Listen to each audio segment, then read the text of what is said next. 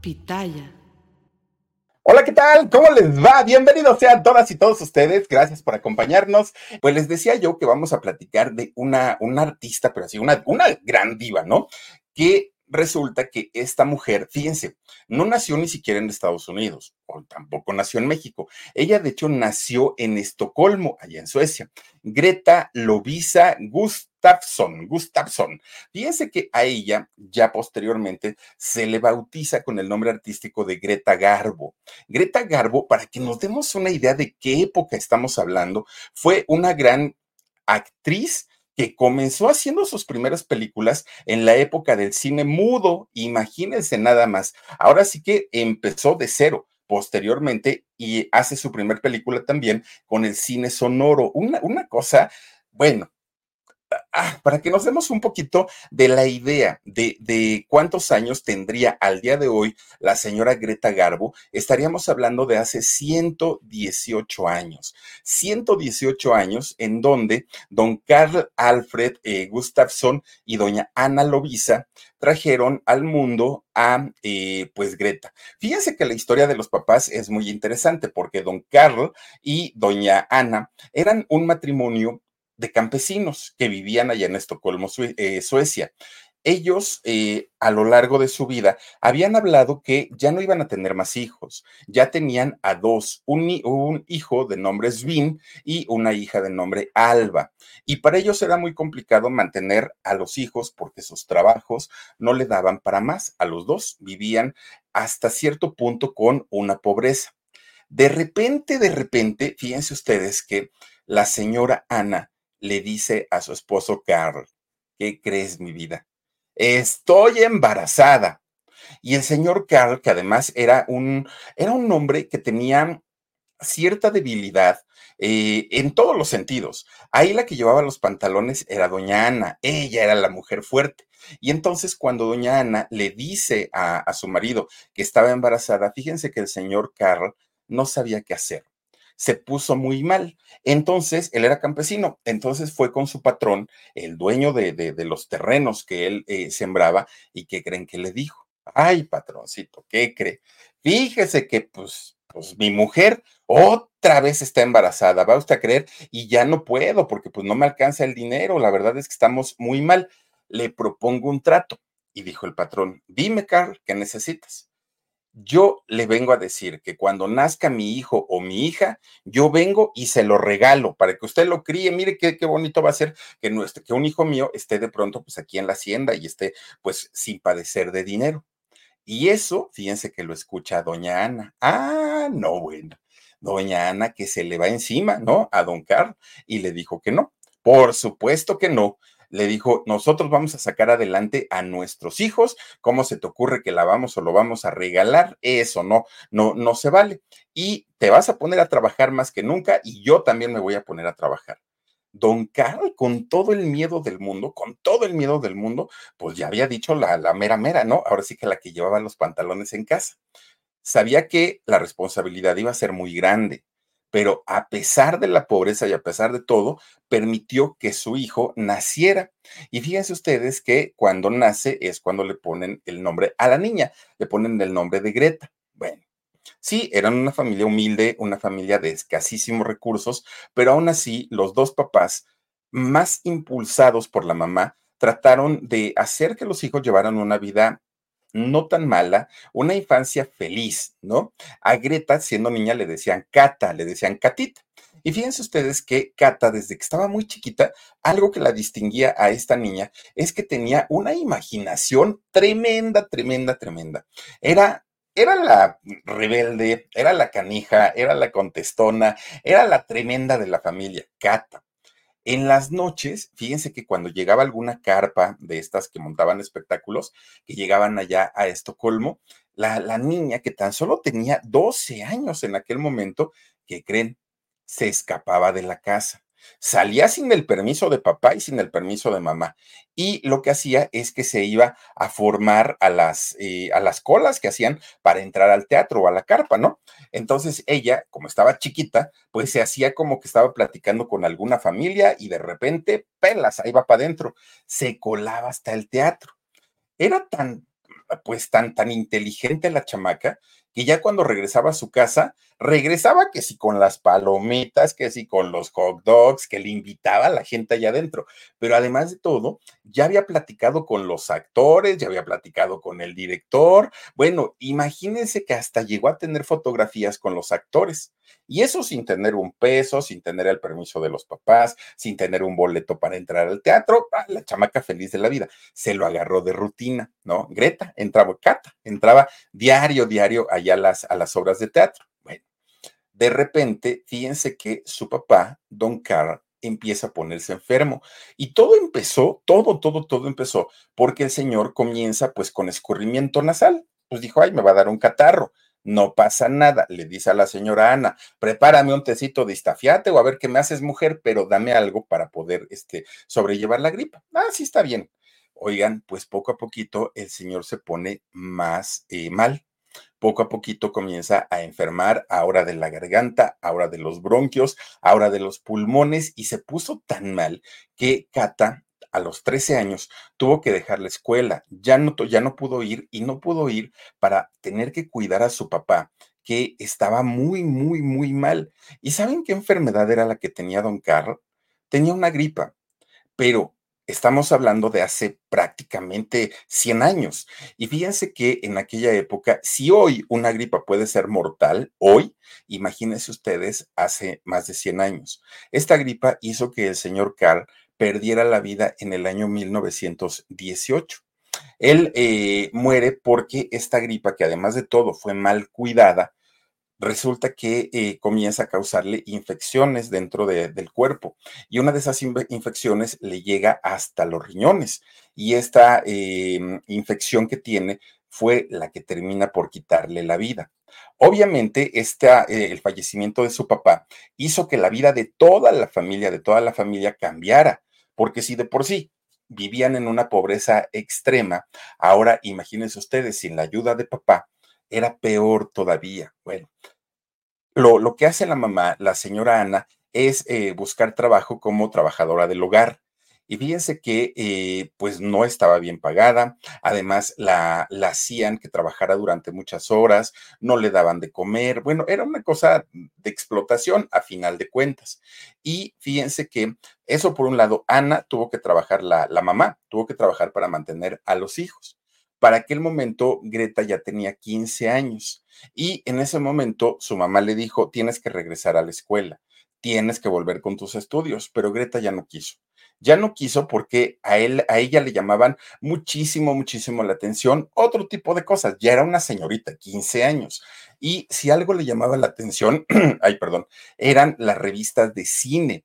Y fíjense ustedes que normalmente iba y se metía a una barbería en donde ya, ven que la arreglaban, pues que hoy otra vez están muy de moda, le arreglaban la, barba a los señores, les cortaban el cabello y resulta que ahí se iba a meter Greta, no, con 15 años. Pero no crean ustedes que para trabajar o ayudarle al barbero, no, porque ahí había revistas de todo tipo, ya ven que ponen revistas. Entonces ella iba, se sentaba, estaba leyendo y leyendo y leyendo. Cuando le decían, señorita, le vamos a hacer algo, no, nada, yo nada más vine a chisme, ¿no? A ver las revistas. Pues tanto y tanto que el dueño de, de la peluquería le dice un día, oye, chamaca, pues si vienes diario, vienes a perder el tiempo, ¿por qué no me ayudas? ¿Por qué no trabajas conmigo? Mira, agárrate una escoba, jalas todo el pelo que va cayendo de los clientes y yo te pago un dinerito. Ah, bueno, pues dijo ella, pues está re bien comienza a trabajar en esa, en esa peluquería. Ya después, con cierta experiencia, se fue a trabajar a una tienda departamental. Fíjense que en esa tienda departamental, Greta comienza a trabajar como, eh, era como un tipo mensajero interno, ¿no? De lleva tal cosa para tal persona y luego vienes y luego traes y luego llevas. Pero era tan buena la chamaca, buena, buena, que fíjense que de repente un día uno de sus patrones le dijo, a ver, a ver, a ver, chamaca, ven para acá, déjame ver esos ojos porque son muy expresivos, pero déjame ver también un poquito de tu apariencia, tu porte, porque te ves muy bien. Fíjense que cuando esta tienda departamental comienza a hacer diferentes eh, desfiles para vender sus prendas, llamaban a Greta. Traigan a la chamaca esa flacucha que anda por ahí, pero bien guapa. la llevaban. Y fíjense que al poco tiempo comenzaron a fotografiarla y Greta comienza a aparecer en los catálogos de ropa de esta tienda donde ella trabajaba. Bueno, pues resulta que ella estaba feliz, feliz, feliz de la vida. Resulta que un día había un, director muy famoso, muy, muy, muy famoso allá en Suecia, director de cine, llamado Maurits Stiller. Resulta que este hombre le llega la, mm, ahora sí que le llega la fama de esta niña que hacía los catálogos en las revistas. Y entonces dijo, a ver, tráiganmela, a ver qué tan buena es. Greta fue y sí lo vio. Fíjense que algo que no habían notado muchas personas, sí lo vio Mauri. Mauri vio no solamente que la chamaca tenía esa chispa que difícilmente se puede ver en una persona, que además debe ser una chispa muy grande para poder traspasar la pantalla. No es algo tan sencillo, pero además vio que era una niña muy guapa y que tenía talento. Y entonces le dijo, oye, chamaca, si tú me das chance, yo puedo hablar con la gente de la Academia de Teatro y, de Drama, o sí, de, Teatro y Drama de, de, aquí de Estocolmo, para que te den una beca, como no tienes dinero, y vas a poder estudiar artes dramáticas. Y Greta se quedó pensando y dijo, pues sí, pues si ya modelo, que no pueda yo hacer otras cosas. Y a partir de ese momento, fíjense que Maurik Stiller, este director eh, de cine de allá de Estocolmo, se convierte como en el papá de, Greta. Fíjense que desde ese momento él se hace como su protector, se hace como, pues sí, una, una especie de eh, benefactor de ella. Él le, pronostica a Greta que se iba a convertir en una mujer muy exitosa, muy, muy, muy exitosa. Pasa el tiempo, Greta se queda estudiando ahí en esta Academia de Artes. Resulta que pasa el tiempo y un buen día este hombre, Maurik, iba a hacer una película. Y entonces dijo, ah, pues voy a hablar a la escuela esta de arte para que me manden a dos chamacas que necesito para mi película. Pero necesitan ser chamacas que no tengan mucha experiencia, porque así lo requiero para los personajes. Y entonces, fíjense que una de las elegidas, sin que lo pidiera, ¿eh? una de las elegidas fue Greta. Bueno, pues total, miren, lo que él deseaba, Mauric, era, ah, miren, ahí está, lo que él deseaba era moldear a estas nuevas actrices a su gusto. Para aquel momento Greta tenía 18 años, era pues ya una muchachita ya, ya mayor de edad, ¿no?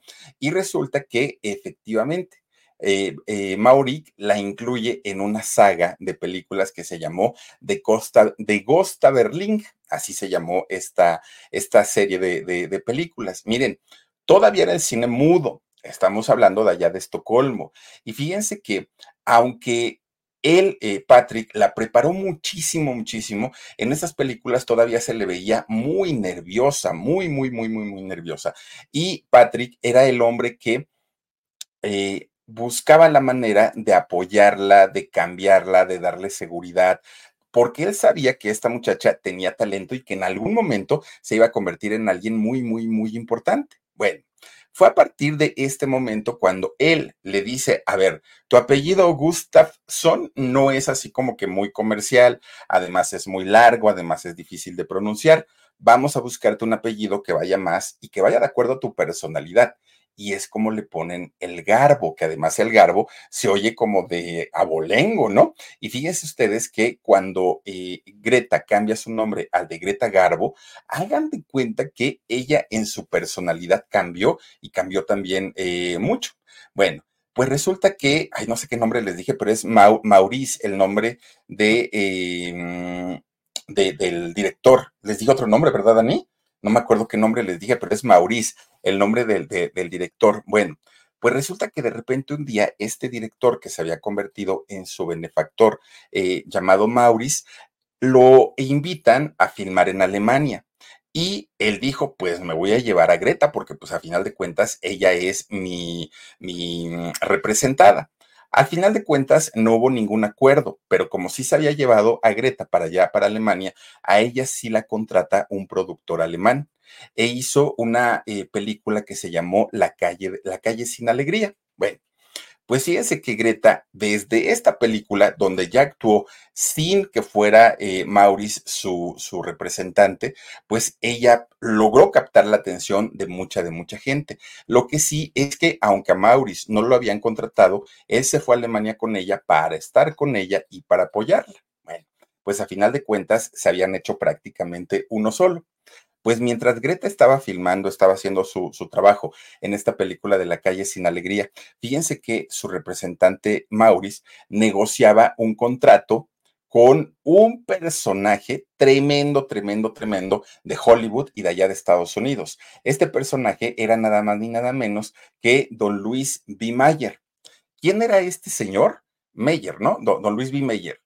Era nada más ni nada menos que el dueño de los estudios Metro Goldwyn Mayer.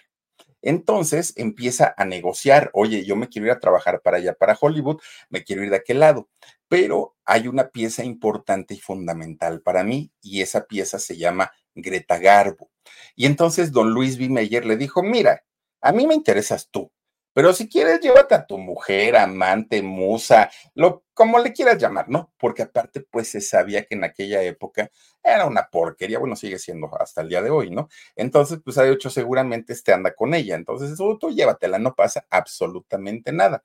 Lo que no sabía hasta aquel momento eh, don Luis B. Meyer es que había un rumor muy grande, muy, muy, muy grande, de que Maurice era homosexual a él no le interesaban las chicas, pero eh, pues a final de cuentas le dijo, tú llévatela, no, no pasa absolutamente nada. Maurice habla con Greta y fíjense que se la lleva. Salen de Estocolmo y se van a Nueva York primerito. Era el año de 1925, julio de 1925. Allá en, en Estocolmo, Greta Garbo ya era una celebridad y Maurice como director también era una celebridad pero en Estados Unidos nadie la conocía, ni quien supiera de, quién se trataba. De hecho, fíjense que el día que llega Greta Garbo con su representante Maurice allá en Nueva York, un fotógrafo la estaba esperando. Y eso por mandato de, de don Luis B. Mayer.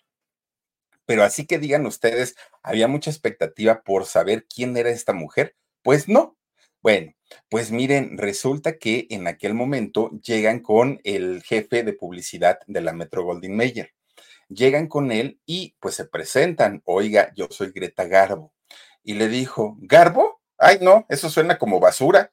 No, no, no, no, hay que cambiarte el apellido.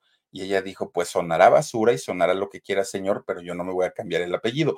¿Por qué? Porque es el apellido que en Estocolmo me trajo mucha suerte. Así es que me respeta y ese apellido se me queda. Bueno, pues ni modo, ¿no? Aparte, la Metro Goldwyn Mayer en aquel momento, no sé ahora, pero en aquel momento tenía la fama de hacer lo que hacían antes en México las compañías disqueras. Que fíjense que cuando la Metro Goldwyn Mayer sabía que tenían alguna competencia muy fuerte con los estudios Universal o con cualquier otro estudio, lo que hacían era contratar a ese artista que les hacía sombra y no era para darle continuidad a su carrera, era para meterlos a la congeladora y que ya se apagara su, competencia. Eso hacían las disqueras aquí en México. Las compañías disqueras, cuando, por ejemplo, Sony Music veía que la Warner traía un artistazo y que les estaba dando vueltas con la venta de discos, lo que hacían era ofrecerle dinero, la Sony, que era principalmente Sony era quien lo hacía, ofrecían dinero al artista, lo contrataban y ya contratado, pues mira, ya tengo tu contrato, no vas a grabar discos, no vas a ir a conciertos, no vas a hacer giras, ahí te quedas. Y el artista se apagaba. ¿Saben a quién le hicieron eso? Bueno, a muchos, pero que yo recuerde y nos los contó aquí fue a Gustavo Lara, aquel cantante que eh, tenía las canciones de Princesa, La Sombra de los Ángeles, este, Aliento con Aliento. A él, él estaba en otra compañía, la Sony Music lo contrata y fue para enterrar su carrera. Bueno, pues resulta que la Metro Goldwyn Mayer en aquellos años tenía esta fama y eso le hicieron a Maurice y a Greta. Pasó un mes, dos meses, tres meses, cinco meses, seis meses, y los pobres estaban sin hacer nada, no los estaban ocupando para nada, ya estaban desesperados. Greta y Maurice querían regresar a Estocolmo, pero fíjense que todavía para aquel momento, don Luis B. Meyer le dijo, mira, pues sí, si te quieres ir, vete, no, no, no hay problema. Nada más cúmpleme con una sesión de fotos que te tienen que hacer y después te vas. Pues resulta que cuando se hace la sesión de fotos, eh, Greta Garbo, estas fotos se las envían a él, a Luis B. Meyer. Y cuando las vio, pues dijo, ¿y esta quién es? Oiga, señor, pues si usted la trajo y usted le dijo que se tomara las fotos. No, no, no, no, no. Yo a la chica que traje se veía bien bonita. Miren nomás esta gordita, ¿quién es? Le dijo gordita Greta Garbo, fíjense nada más. Le dijo que se veía madura, por no decir vieja, pero así lo dijo don, don Luis B. Meyer le dijo que se veía muy vieja y que se veía muy gordita. Y entonces, fíjense que la manda a e, don Luis B. Meyer, ¿eh? la manda a ella y a Maurice a que se fueran a Los Ángeles. Aquí no se van a quedar en Nueva York. Váyanse a Los Ángeles y a ver allá qué hacen con ustedes, porque yo, la verdad, pues miren, no, no, no sé ni para qué los contraté, porque en realidad así que digan qué barbaridad, qué buena contratación hice, pues no. Resulta que allá en Los Ángeles le comienzan a hacer eh, diferentes pruebas a Greta Garbo, pero pues nada más no, nada más no, no, no les quedaba. Fíjense que de repente, un día, eh, le dicen a, a Greta Garbo, que estaban pues haciendo todavía películas de la época del cine mudo, una película que se llamaba Torrente. Y entonces Greta Garbo, pues al no tener en dónde trabajar y estar cobrando por parte de la Metro Goldwyn Mayer, pues la llamaron para que hiciera esta película llamada Torrente.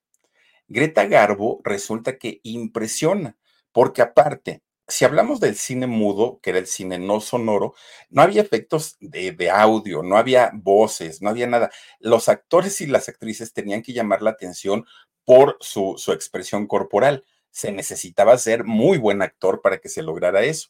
Y fíjense que si algo impresionó en esta película de Torrente al público fue la mirada de Greta Garbo. ¿Por qué? Porque resulta que la señora tenía una mirada súper expresiva, pero además no se reía. Podían contar mil chistes y la señora nada más no se reía. Todavía después de esta película de Torrente hizo La Tierra de Todos, también perteneciente al cine mudo. Bueno, pues al final de cuentas, la Metro Goldwyn Mayer ya había encontrado, pues, qué hacer con Greta, ¿no? Pues ahora sí que hacer este tipo de, películas, pero para poder lucirla como, como realmente se debía, pues, ¿qué creen? Que el don Luis B. Meyer les dice, a ver, sí está bien, y ya está saliendo en cine, y ya, ya tiene ciertos fans y todo, pero así como está esta chamaca, no la podemos seguir sacando. Uno, Llévenla con el dentista para que le arreglen esa dentadura. Miren nomás qué dientes tan feos. El cabello se le ve todo sacatudo. Vayan y que le hagan un tratamiento. Hay que mandarla a adelgazar porque se ve muy gordita. Mándenla a aprender inglés porque la señora pues habla sueco, pero no habla este inglés.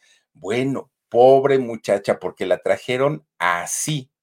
¿Cuál fue el resultado? No, bueno, el resultado nadie lo creía. De haber sido una chica normal, una chica sueca normalita, bueno, se convirtió en un bombón. Fíjense que Greta dejó de ser aquella chica sueca que pasaba sin pena ni gloria para convertirse en una actriz importante, imponente, que llamaba la atención cosa que no ocurrió con su representante, con Maurice, porque él, fíjense que nada más no encontraba la forma de colarse en el ambiente de Hollywood. Además, el inglés de los dos era muy malo, pero a Greta la habían mandado a, estudiar inglés, a Maurice no. Entonces, cuando él intentaba dirigir, pues no, no daba una con la pronunciación y en lugar de hacerle caso, se burlaban de él. Tanto, tanto, tanto fue el desprestigio que tuvo eh, Maurice que la Metro Goldwyn Mayer le anula su contrato, pero no a Greta Garbo, ella siguió trabajando.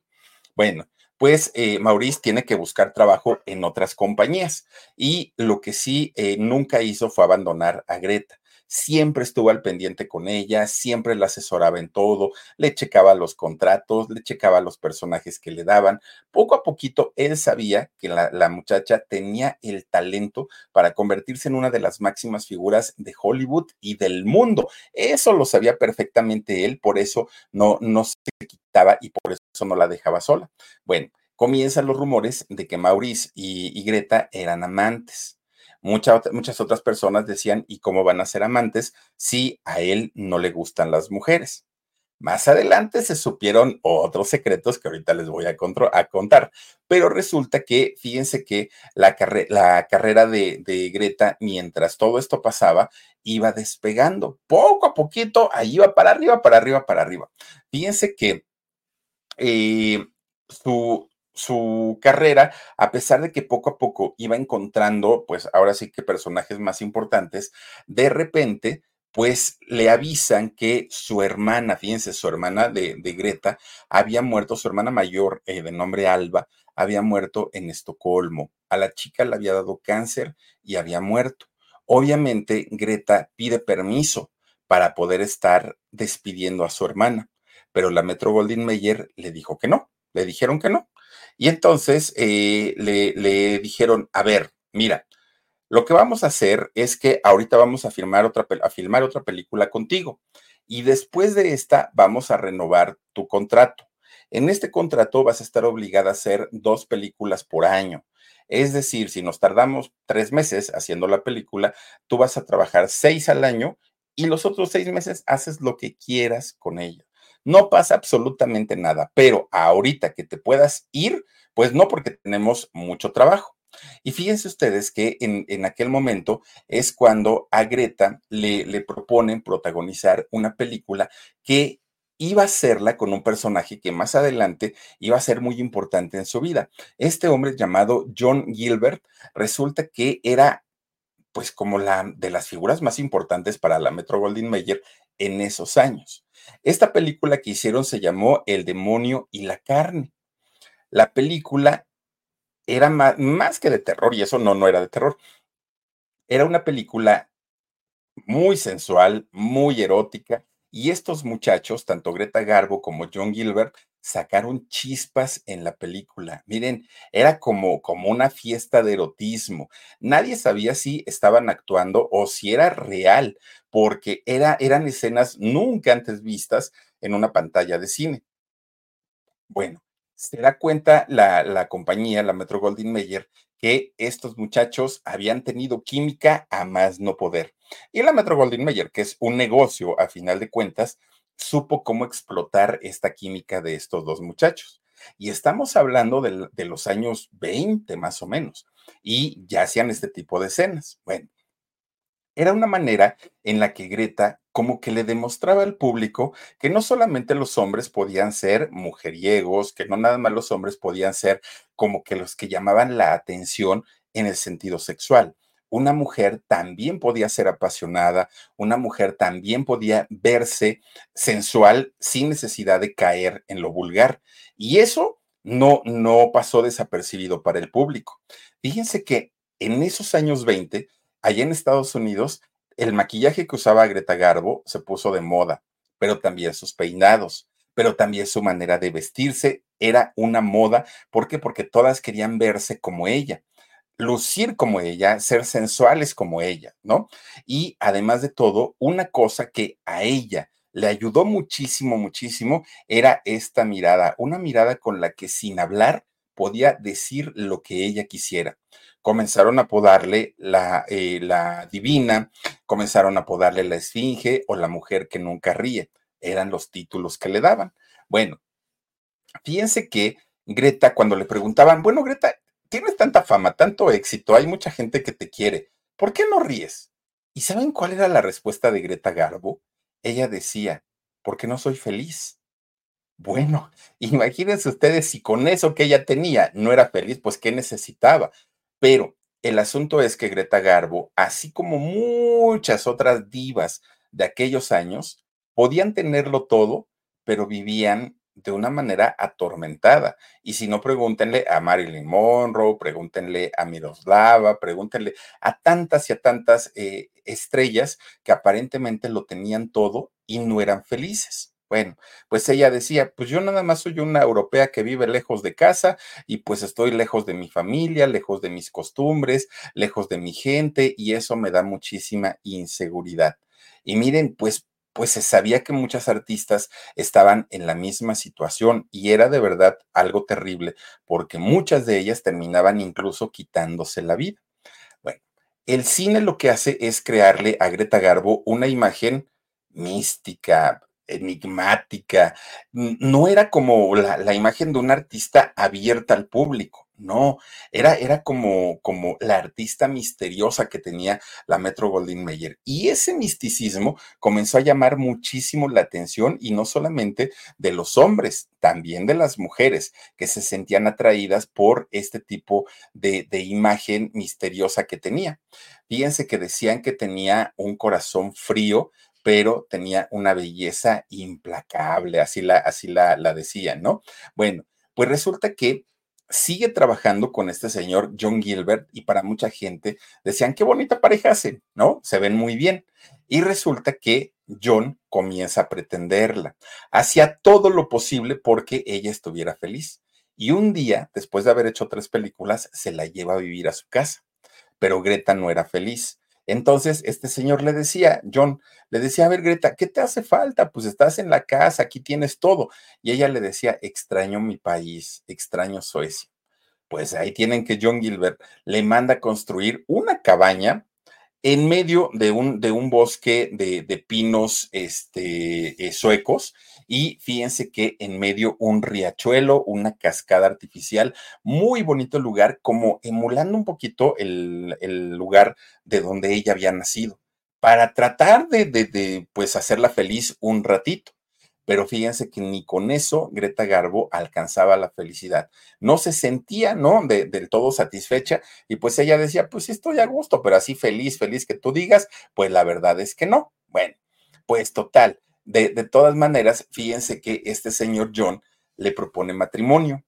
Y entonces, pues ella dijo, ok, pues sí está bien, pues ya, total, tú quieres casarte, adelante, dijo ella comienzan a preparar su boda, que por cierto fue una boda doble. ¿Por qué? Porque se casó también, bueno, se iban a casar King Vidor, eh, un director de cine, y su novia, una actriz llamada Eleonor Boardman.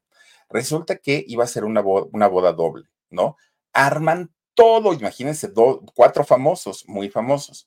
Arman absolutamente todo para que llegue el momento de la boda. Y de repente, pues resulta que cinco minutos, Greta no llega, diez minutos, Greta no llega y pues John estaba pues muy desesperado. Y de repente, pues uno de los invitados a la boda había sido don Luis B. Meyer, el, el dueño de, de, los estudios Metro Goldwyn Mayer. Entonces va con el novio, con John, y le dice, mira, ni te preocupes, esta mujer está re loca. Yo te recomiendo una cosa nada más acuéstate con ella y ya luego la botas. Y fíjense que John, muy molesto, porque estaban pues esperándolo, esperándola afuera de la iglesia. Se enojó tanto John que le da un trancazo al, al director de la Metro Goldwyn Mayer, que lo tiró al piso, cayó sentado y luego se fue para atrás.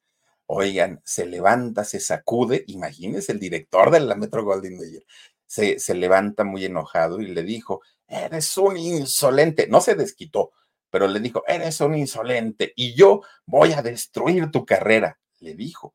Y claro que don Luis B. Tenía todo el poder para poder hacer o destruir carreras, ¿sí? Bueno, ¿qué fue lo que ocurrió con Greta? Miren, en realidad nunca se supo por qué no llegó y por qué dejó plantado a su novio en el altar. Algo que, bueno, yo, yo creo que cualquier persona hubiera terminado odiando a, a la expareja que le hizo eso. Pero en el caso de John y Greta, continuaron siendo amigos. Fíjense que continuaron siendo amigos y cada uno siguió con su carrera, cada uno por su lado. Bueno, llegan lo, el final de los años 20 aquel momento, fíjense que Greta ya era una actriz de las más reconocidas eh, de, de Hollywood.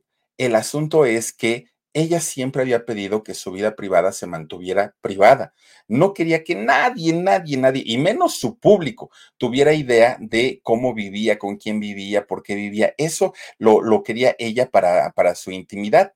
Y de repente, fíjense que un día la busca su gran amigo Maurice, el con el que había llegado allá a Nueva York, y le dice, oye, tengo que regresar a Suecia. Aquí en Estados Unidos me ha ido muy mal, estoy en bancarrota, estoy enfermo de los pulmones, me siento muy mal y tengo que irme. Y lo que él esperaba, lo que esperaba Maurice, es que Greta le dijera, me voy contigo, tú me trajiste, yo me regreso contigo. Pero Greta le dijo, no puedo, tengo mucho trabajo, pero tú adelántate, yo te voy a ver después y ya nos, nos, nos juntamos y ya nos quedamos allá viviendo en Estocolmo. Pues fíjense que llega el año 1928 y resulta que le da un ataque al corazón a este eh, señor Maurice. Resulta que al momento de morir, fíjense que él tenía una fotografía de Greta en sus manos y la tomó y la apretó con su último aliento. Cuando le avisan a Greta que su gran amigo Maurice, aquel que la había formado, enseñado, cuidado, todo había muerto, bueno, Greta se puso muy mal porque sabía que ella debía estar con, él en ese momento, que no había estado y eso sí lo lamentaba muchísimo, muchísimo. Pues culpable o no, a, final de cuentas, el, cargo o la conciencia, ¿no? De, de no haber podido acompañarlo si era algo que le pesaba muchísimo. Cayó en una tremenda depresión y quería regresar a su casa. Pero nuevamente la Metro Goldwyn Mayer no la dejó. Fíjense que es el momento en el que la Metro Goldwyn Mayer le dijo, a ver, te vamos a dejar que tú elijas a tus personajes, te vamos a dar más tiempo libre. Ese tiempo libre tú lo puedes ocupar para ir a tu casa, pero tanto como, como darte la libertad e irte, pues no. Y no la dejaron ir porque ella era un negocio, un buen negocio para la Metro Goldwyn Mayer. Y así lo hizo Greta. De hecho, en ese mismo año 28, que fue cuando muere su amigo, ella regresó nuevamente eh, pues a, a su casa en Estocolmo, pero únicamente de visita. Pero cuando regresa a Estocolmo, pues ya regresa en calidad de estrella mundial. De hecho, fíjense que el día que llega y aterriza su avión allá en, Estocolmo, hubo un revuelo, todo el mundo querían verla, ¿no? Aquella muchachita ingenua que había salido un día de Estocolmo, ahora pues era toda una celebridad ella va pasando su coche entre las calles y la multitud era tanta que fíjense que entre los apretones de la gente, una de las personas, la, la pues ahora sí que la, empujaron tanto en contra de su carro que, que creen que le rompieron la ventana. Nada más del apretón, fíjense nada más. Greta no podía salir a la calle para nada. No pudo ir y visitar la tumba de su amigo Maurice. Eh, tuvo que rentar un departamento, pero con un nombre falso, para poder pasar allá en Estocolmo unos días tranquilos, tranquilos, porque en realidad, pues no, no pudo hacer lo que ella quería. Bueno, pues tuvo que regresar a final de cuentas a Los Ángeles. Y fíjense que allá en, eh, cuando ella regresa ya para Los Ángeles, comenzaba apenas, pero eran los inicios del cine sonoro. Y de hecho, ella cuando regresa a Los Ángeles pide hacer películas que tuvieran ya que ver con, con, el sonido, pero pues le dijeron no porque ya tenemos otras actrices contratadas y espérate y espérate. Bueno, cuando al fin le dan la oportunidad para poder hacer eh, esta, estas películas ya de, cine sonoro, fíjense que se dan cuenta que no había dejado el, el, acento sueco y que esta mezcla entre el acento sueco y el anglosajón, pues como que no, no, no checaban. Y entonces el director le dijo, esta película va a ser un fracaso, no nos va a ayudar mucho, tu acento es horrible, pero vamos a hacerla. Hizo una película llamada Ana Christie. Resulta que cuando Ana Christie se estrena en los cines, miren, ese acento que tenía como que realzó su atractivo sexual que tenía esta mujer. Y bueno, la Metro Goldwyn Mayer no tuvo de otra más que hacerle un eslogan con el que se le identificó durante muchos años.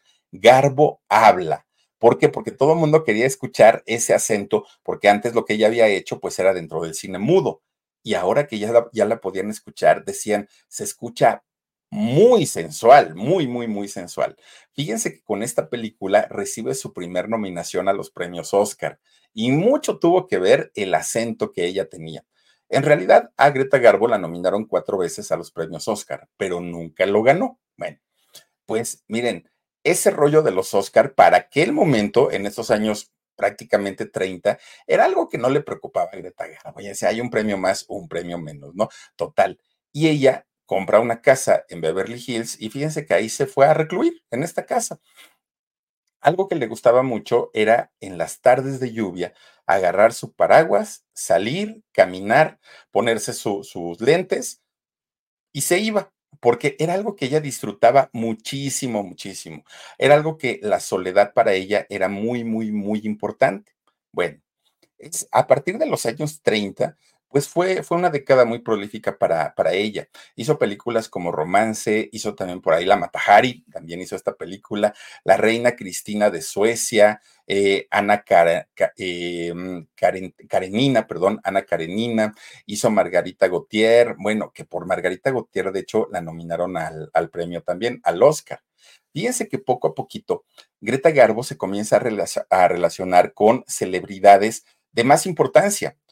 Una de estas celebridades con las que comienza a relacionarse Greta Garbo fue con una escritora, una escritora llamada Salka Diertel. Resulta que esta mujer llamada Salka tenía un, una especie de salones que ella rentaba eh, y en donde se hacían diferentes reuniones, reuniones de gente muy adinerada, muy metida en el asunto de, la farándula, pero también del arte, pero también de, de, pues cuestiones así como muy, muy, muy elevadas. Resulta que en uno de estos salones, Greta Garbo conoce a otra escritora, otra escritora llamada Mercedes de Acosta. Bueno, cuando se vieron las dos, inmediatamente comenzó a haber un coqueteo entre Greta Garbo y Mercedes Sosa. Fíjense que inmediatamente las dos dijeron, ¿y qué hacemos? O sea, estamos hablando de los años 30. ¿Qué hacemos? Y fíjense ustedes que se fueron a una cabaña en, en las colinas, la rentaron y ahí estuvieron seis semanas pero viviendo un apasionado romance. Mercedes Acosta, escritora, y eh, Greta Garbo. Las dos estaban felices, felices de la vida. Bueno, durante todo este romance, y se supo que este romance es real, porque esta escritora llamada Mercedes de Acosta tenía la buena costumbre de retratar muchos de sus momentos de ella, ¿no? Pero al haber pasado seis semanas con Greta Garbo, pues también dejó fotografías de esa relación, fotografías que obviamente se convirtieron en un banquete de la prensa, de las revistas, de los periódicos de aquellos años. Fíjense, de hecho se publicaron artículos en aquel momento en donde decía, la mujer de la que todos, todos, todos hablan en Hollywood no representa ningún peligro para ninguna esposa, porque no le gustan los señores, ¿no? Le gustan las señoras, decían. Bueno, la pareja iba muy bien, ¿no? Ellas estaban muy, muy felices de la vida y de alguna manera, aunque eran criticadas, aunque eran otras épocas, a ellas no les importó, ellas estaban felices de la vida. Pero de repente Greta Garbo dijo, pues ya no me siento cómoda, me voy y rentó una casa en eh, otro, otro suburbio de California, allá en Estados Unidos. ¿Y qué creen? Fíjense que ahora sí que, pues yo creo que, que cómo la dejó a, a, Mercedes, que Mercedes fue a seguirla, la escritora, y dijo, pues si tú te mudas, yo también me mudo, y ahí llegamos a vivir las dos juntas. Bueno, pues resulta que Greta se había mudado porque la habían contratado para hacer una película, La Reina Cristiana. Y ahí, eh, fíjense que quien era el director de esta película de La Reina Cristiana era Rubén mm, Mamulian, Rubén Mamulian. Y resulta que este señor, cuando ve a Greta Garbo, dijo, órale, pues está muy guapa. Y le pregunta, ¿tienes novio? ¿Vives con alguien? Y Greta dijo, no, vivo solita, renté una casa aquí muy cerca de los estudios, entonces pues estoy totalmente libre. Comienza un romance con el director. Y cuando Mercedes, Mercedes se entera de esa relación, se puso furiosa, pero furiosa lo que es furiosa. Y se queda pensando, ¿cómo le puedo dar en la torre a, a este Greta Garbo? ¿Cómo? ¿Cómo? ¿Cómo? Bueno, todos los artistas, cantantes, actores, actrices, pues siempre tienen un rival, ¿no? Que es como su competencia directa. Y entonces, fíjense que ahí va Mercedes, la escritora, y habla con Marlene Dietrich. Marlene Dietrich era la competencia directa de Greta Garbo. Y comienza a acercársele, a hacerle ojitos, que es que, mira, estoy muy triste, que ayúdame, que no sé qué, no sé cuánto. Pues la conquistó conquista a Marlene Dietrich, la rival de Greta Garbo. Y entonces, pues resulta que cuando Greta se entera pues tampoco le gusta, ¿no? Que, que su ex ahora estuviera con su peor enemiga. Lo que hace Greta Garbo es terminar su relación con Rubén, y el director de cine. Y entonces va y busca nuevamente a Mercedes y le dice, mira, perdóname, quiero volver contigo, quiero que me aceptes, quiero que no sé qué, quiero que no sé cuánto. Y Mercedes acepta. Y para eso deja a Marlene botada, pues ya triste por allá. Y entonces nuevamente la pareja ya estaba muy contentas, ¿no? Mercedes y Greta, ya. Pero por otro lado estaba Marlene, la, la otra actriz despechada, despechada por el abandono de Mercedes. Y entonces dijo, ¿cómo le doy en la torre a esta Mercedes? ¿Cómo, cómo, cómo? Y a Garbo también para que se le quite. Y entonces va y busca a John Gilbert, que John Gilbert fue el hombre aquel a quien Greta Garbo dejó plantado en el altar y que eran, se supone que eran gran amigos, ¿no? Bueno, pues resulta que después de todo este enredijo, obviamente Greta Garbo tampoco estaba feliz porque Marlene, pues ahora estaba acaparando a su gran amigo y a quien había sido su gran amor en algún momento de la vida. Bueno, pues a final de cuentas, miren, este señor Gilbert murió murió eh, por ahí del año 1936. Se dice que cuando eh, John Gilbert murió, en realidad murió enamorado de, Greta Garbo, que nunca, nunca pudo desprenderse de, de su imagen. Pero fíjense que mientras mucha gente se debatía entre pues el, el, pedirle, ¿no? Que fuera su novia o enamorar a Greta Garbo, Greta, muy guardadito, muy, muy, muy guardadito, se tenía otros romances. Entre ellos se habla de Eric María Remarqué, otro eh, grande de la época allá en, en Hollywood. También se habla que la misma Greta Garbo tuvo un romance con Marlene Dietrich, aquella mujer que estuvo también con Mercedes, su pareja. Bueno, pero no paró ahí el asunto. Tremendo, tremendo escándalo, porque también se sabía, se rumoró, se habló, mucha gente dijo, sí es cierto, yo las vi, que Greta Garbo había mantenido una relación amorosa con una de las divas del cine mexicano y que había ido a hacer carrera también allá a Hollywood y que de hecho lo logró, hizo varias películas muy importantes. Esta mujer era nada más ni nada menos que doña Dolores del Río. Fíjense que Dolores del Río y Greta Garbo encerraron una historia de amor y una historia de pasión. Ahora, cuando le preguntaban a Dolores del Río, obviamente impensable que lo fuera a aceptar. Ella decía que no, la otra vieja chismosa, ¿cómo se le ocurre andar diciendo? Y simplemente no. Pero revistas, eh, testigos, gente que, que, supieron de este romance, decían, pero por supuesto que eso ocurrió. Greta Garbo y Dolores del Río sí tuvieron y mantuvieron una eh, relación. Ahora fíjense, como les decíamos al principio, todo lo que sube baja, todo lo que empieza termina. Y resulta que cuando Greta Garbo ya había pasado por los mejores años de su, de, su carrera, y ella renovaba constantemente sus contratos allá en Hollywood, poco a poquito la fueron aterrizando. Y a Greta Garbo, poco a poquito, le fueron quitando muchas de las concesiones que ella tenía. Por ejemplo, para que ella firmara un contrato en sus mejores años, había cláusulas en sus contratos en donde ella no podía dar entrevistas, porque no quería, nada más así, ¿no? No quería dar entrevistas, no daba autógrafos, no posaba para fotos con los fans, no iba a ningún tipo de eventos sociales, no contestaba las cartas de los fans, no hacía reportajes para revistas. Bueno, imagínense el, el decir, sí quiero ser estrella, pero nada de esto quiero hacer. Y todo iba por escrito y se lo aceptaban. Y además los sueldos que le pagaban por cada película eran insultos, eran bastante, bastante bien pagadas. Bueno, fíjense que de repente, cuando ya había pasado el tiempo de, pues el tiempo de bonanza para Greta Garbo, le, le, llevan un nuevo contrato en donde todas estas exigencias que antes se las aprobaban, a partir de ese momento, pues lo sentimos, Greta, pero ahora sí vas a hacer entrevistas, sí vas a hacer promociones, sí te vas a, este, a tomar fotos con los fans, sí vas a contestar las cartas, sí vas a hacer todo, pero además viene una reducción considerable de tu sueldo y los papeles que vas a hacer Olvídate de escogerlos y de decir este sí y este no. No, hombre, ahora ya vas a hacer los papeles que nosotros te digamos, te gusten o no te gusten. ¿Quieres o no seguir trabajando? Bueno, pues Greta dijo, pues sí, pues ya, si ya pasaron mis años, pues ni modo. Fíjense que en el año 39 hace Greta Garbo una película que se llamó Ninoshka.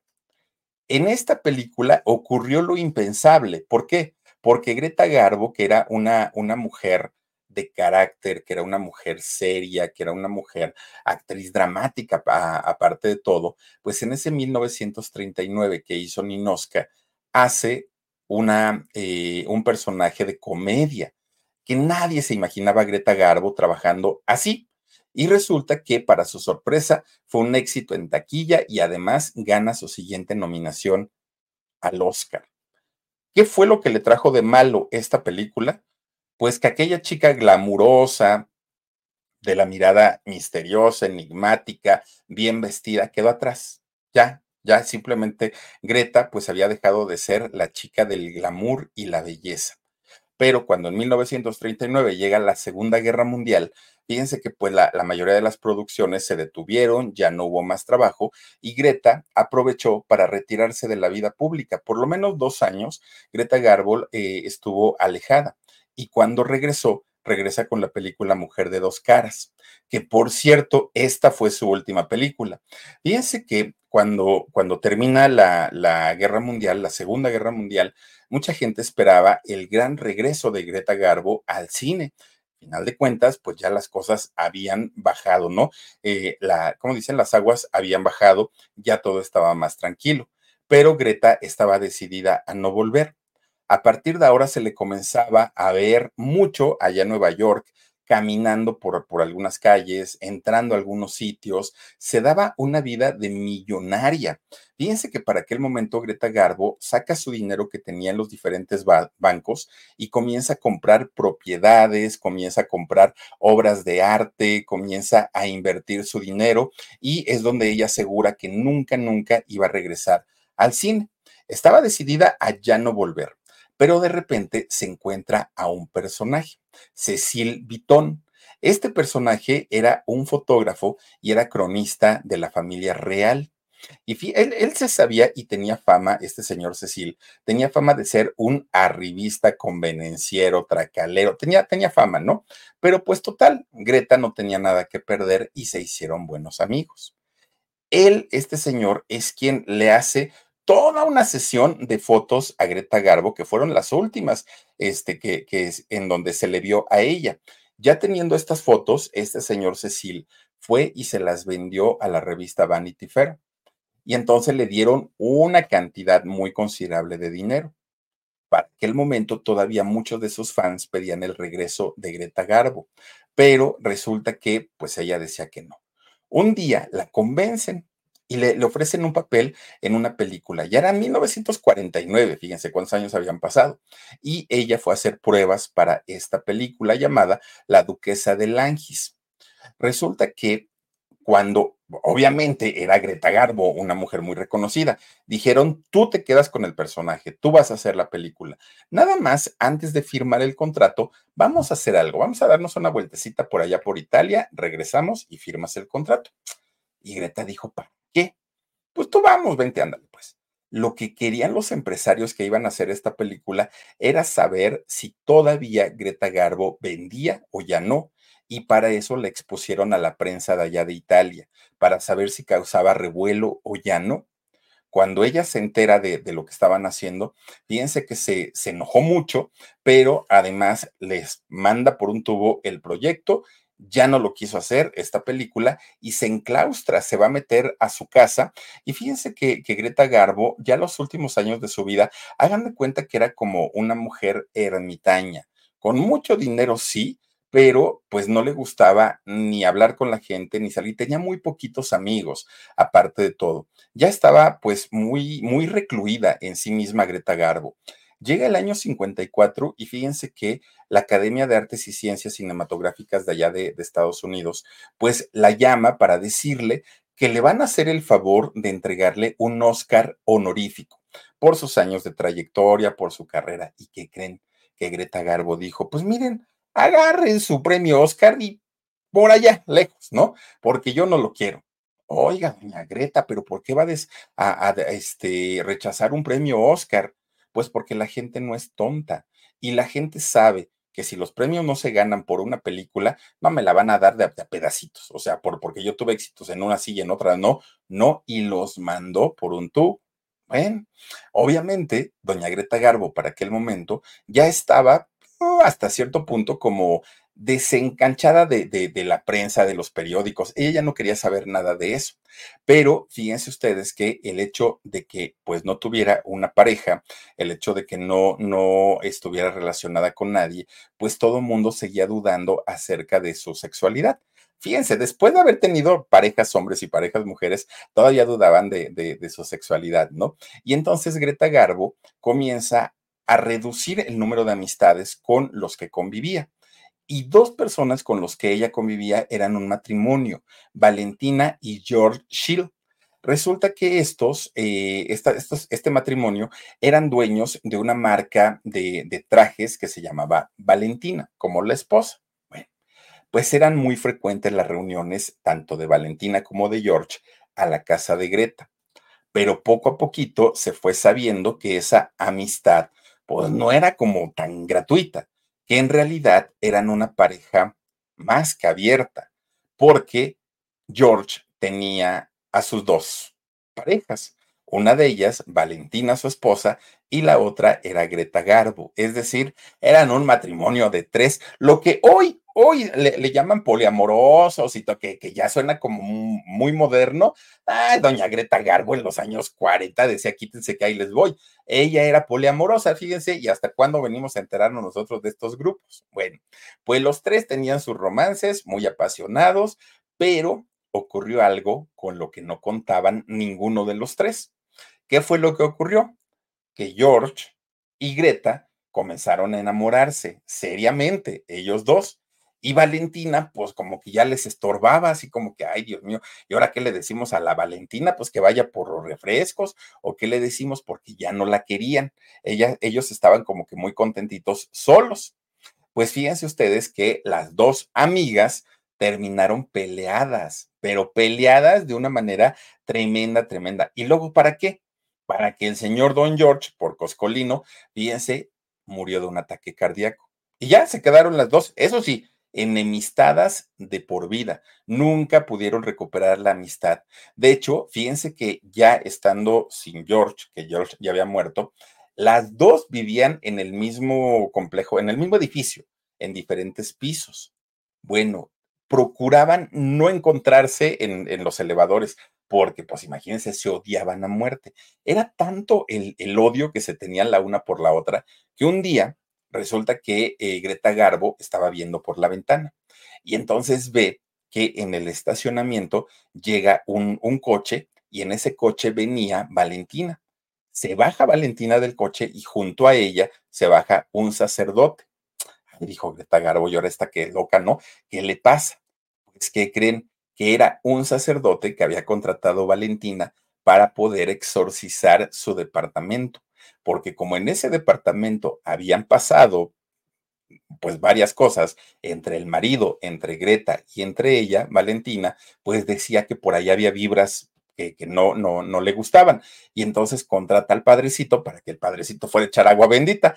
Fíjense nada más. Bueno, pues ella, eh, Greta Garbo, era una mujer que aparentemente decía, a mí no me interesa lo que la gente diga de mí, a, mí no me interesa lo que opinen de mí.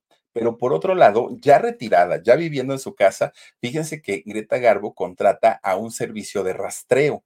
Y este servicio de rastreo lo ocupaba para que ponerlos a monitorear todo lo que se decía de ella, qué se hablaba, qué se decía, qué se opinaba, todo, todo, todo, todo, todo. Y entonces, como ella sabía que seguía siendo una artista muy importante, se ponía una ropa muy extravagante, sus lentes que le tapaban casi toda la cara, su pañuelo amarrado al cuello, unos abrigos inmensos, un gorro, su paraguas, y salía a caminar por las calles de Nueva York. Esa era su vida, ¿no? Todavía sabiendo ella que había paparazzis que la, que la fotografiaban y todo, pero todo eso lo hacía ella como para que se siguiera comentando y se siguiera hablando de ella, que no se le olvidara. Para eso contrataba todo su equipo de, de rastreo. Bueno, cuando llegan los años 80, bueno, de hecho ya a finales de los años 80, eh, doña Greta Garbo comienza a enfermar y de lo que más le pegó fue una enfermedad en sus riñones. Fíjense que ya no caminaba, ya doña Greta Garbo pues estaba muy malita, casi no recibía gente en su casa, eran mínimas las personas que recibía en su casa y quien sí iba por ella era una, una sobrina que tenía hija de, de su hermano Svin, eh, que esta muchacha era quien la llevaba a las diálisis, porque como estaba enferma de los riñones, la llevaba a sus diálisis. Fíjense que eh, pues había una cercanía entre la sobrina y entre ella. Bueno, a final de cuentas, doña Greta Garbo murió el 15 de abril de 1990. Tenía 84 años.